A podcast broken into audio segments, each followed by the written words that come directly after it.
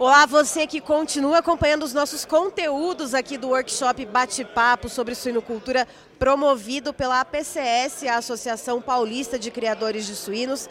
Agora a gente está aqui então com a zootecnista da Altec, a Adriana Nascimento, que vai falar um pouquinho sobre nutrição dos animais, mas de uma maneira com, com outro viés. Uh, a Adriana ela trouxe na apresentação dela como painelista aqui no evento uh, um dos pontos de que a nutrição não pode ser estática. Adriana, seja muito bem-vinda. Obrigada.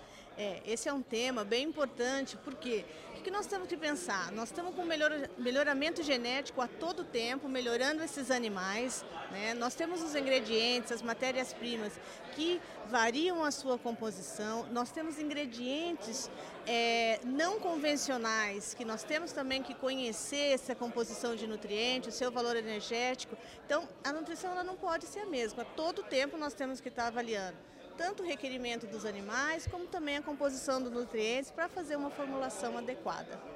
E pensando na questão de disponibilidade e custos, Adriana, uh, porque a gente tem um Brasilzão gigantesco por aí, né? E a gente tem, claro, né, uma concentração da produção uh, da suinocultura mais na região sul, mas a gente sabe que outros estados também são grandes produtores, inclusive exportadores. E aí a gente precisa pôr na ponta do lápis, né? O custo de transporte, a disponibilidade desses grãos, uh, quanto eles ah, fornecem, né? De nutrição, de energia, de carboidratos e, enfim, para os animais. Uh, como que o produtor pode pensar isso, pensar essa estratégia de modular essa alimentação para o animal?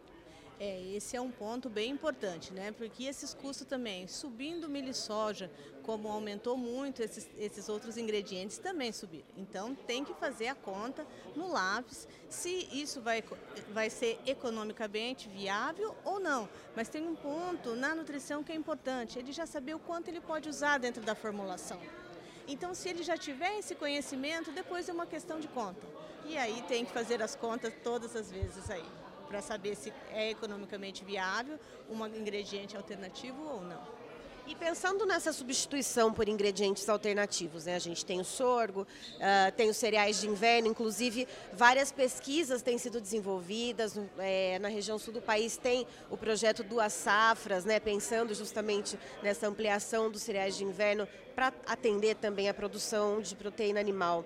E aí eu queria saber, Adriana, uh, dentro dessas opções que a gente tem, o que, que, uh, o que, que é possível substituir e o que, que ainda não, não dá para substituir em grande quantidade. Por exemplo, o farelo de soja, é, é possível substituir ele em grande quantidade ou não? O milho é mais fácil? Como funciona? É, os dois eles podem ser substituídos. Algumas vezes, como você tocou no assunto do sorgo, né, a gente já trabalhou substituindo o sorgo pelo milho em 100%. Né? Então isso é, é viável. Né? Então hoje é fazer as contas se na atual conjuntura eu tenho preços que podem compensar, né?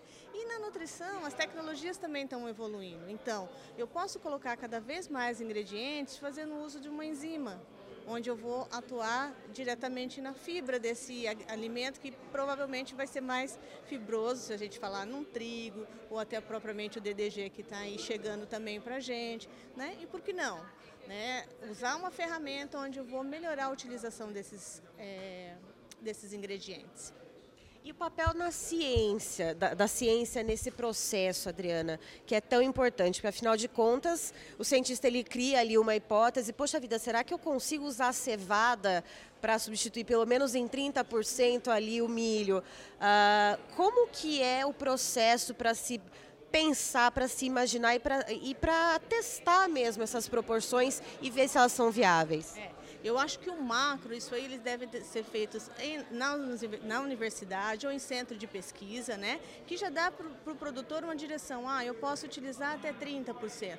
E aí sim, o produtor aí vai fazer tanto o cálculo econômico, também ver se na situação dele isso foi viável, se ele obteve também os mesmos resultados, porque a gente sabe que também não é só o resultado da nutrição, tem todos os outros pontos, sanidade, ambiente, que ajudam nesse resultado. Então aí é ele experimentar em loco, né, para ver como se como que vai a performance dos animais com esses ingredientes. Certo, Adriana, muito obrigada pela sua participação aqui com a gente. Você é sempre muito bem-vinda. Obrigada a vocês.